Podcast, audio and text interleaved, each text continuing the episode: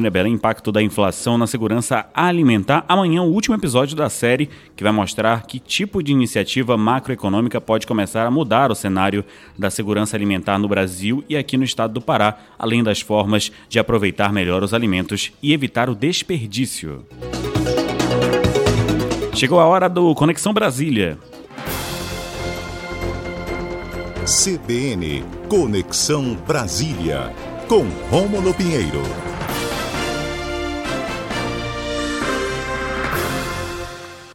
Vamos falar agora com Rômulo Pinheiro, que traz informações direto de Brasília. Bom dia para você, Rômulo.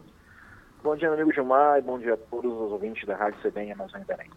Rômulo, o Supremo julga hoje uma decisão de compartilhamento das mensagens da Operação Spoofing, é isso mesmo? Pois é, Gilmar, hoje o dia está bem corrido aqui em Brasília, bem cheio.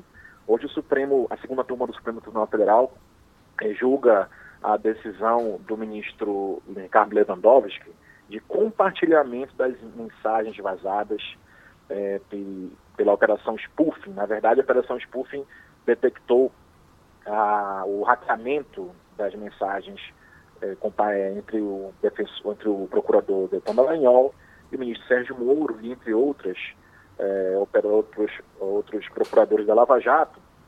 E essas mensagens, é, depois de perícia da Polícia Federal, foram encaminhadas ao Supremo. O ministro, a defesa do ex-presidente Lula pediu então que essas mensagens fossem compartilhadas no processo e o ministro, o ministro Ricardo Lewandowski as compartilhou.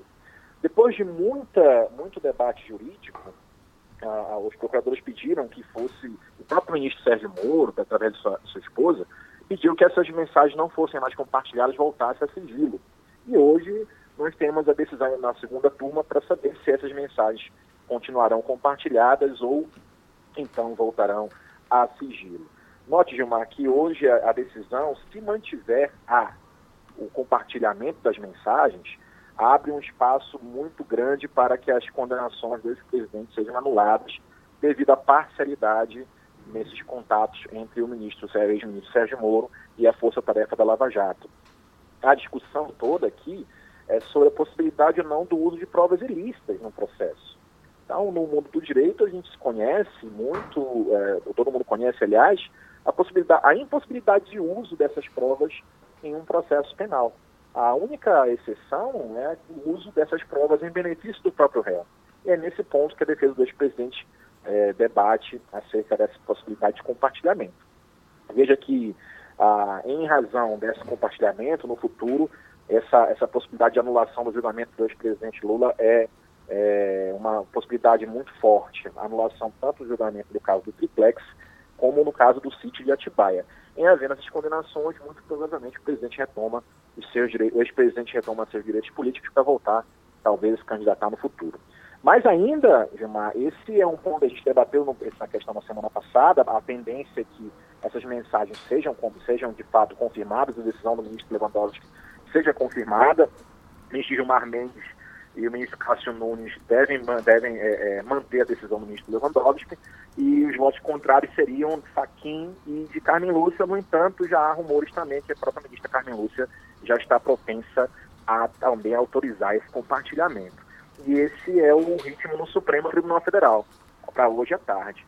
Também nós temos uma, uma questão muito importante no Superior Tribunal de Justiça, que é o julgamento da questão do foro privilegiado do ex-senador senador Flávio Bolsonaro, no caso das rachadinhas lá na, no Rio de Janeiro.